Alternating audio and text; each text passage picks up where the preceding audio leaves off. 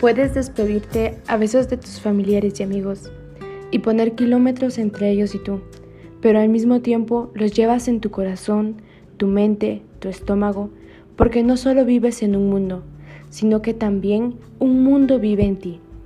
Frederick Buechner. ¿Cómo podemos ser felices en tiempo de crisis? Esta es la pregunta que hoy responderé, pero antes me gustaría definir qué es una crisis. La Real Academia Española la define como un cambio profundo y de consecuencias importantes en un proceso o una situación, o en la manera que estos son apreciados.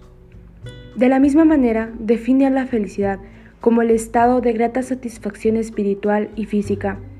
La felicidad es una de las palabras más complejas de definir, pues depende de la percepción de cada persona y el sentido que cada una de ellas les dé. Esta pregunta se presenta en un contexto de crisis por la pandemia conocida como COVID-19, que en Guatemala fue anunciado oficialmente el 13 de marzo del 2020, que da como resultado el inicio de la cuarentena. Cabe resaltar que este término surge en el siglo XIV para definir así a los 40 días que las personas estarían en aislamiento durante la peste bubónica o peste negra en Venecia.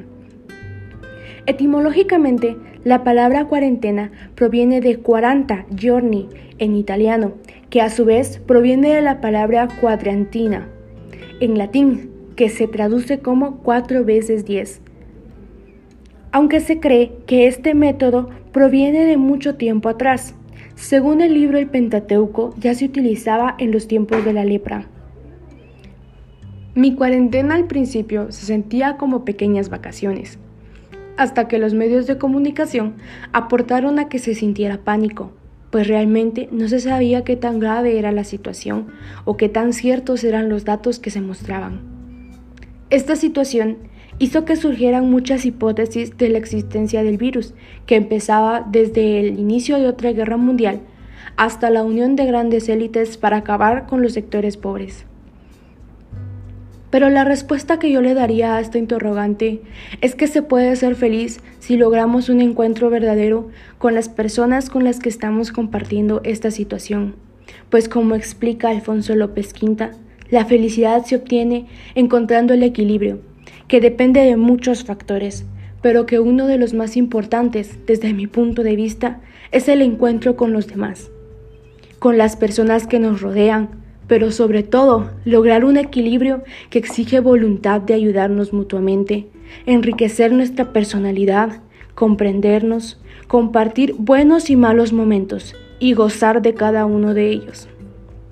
En estos 73 días de cuarentena pude darme cuenta que muchas veces no le damos importancia a las cosas que nos parecen insignificantes, pero que realmente no lo son, como un abrazo o un simple estrechón de manos. De la misma forma, pude desarrollar más la empatía y la solidaridad al darme cuenta que la situación no representa lo mismo para todos y que existen muchas y diferentes realidades.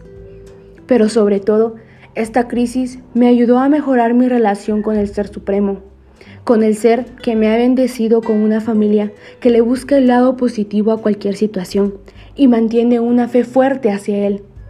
En este punto me parece importante resaltar la idea del autor que nos explica que tener fe es uno de los éxtasis más grandes de la vida.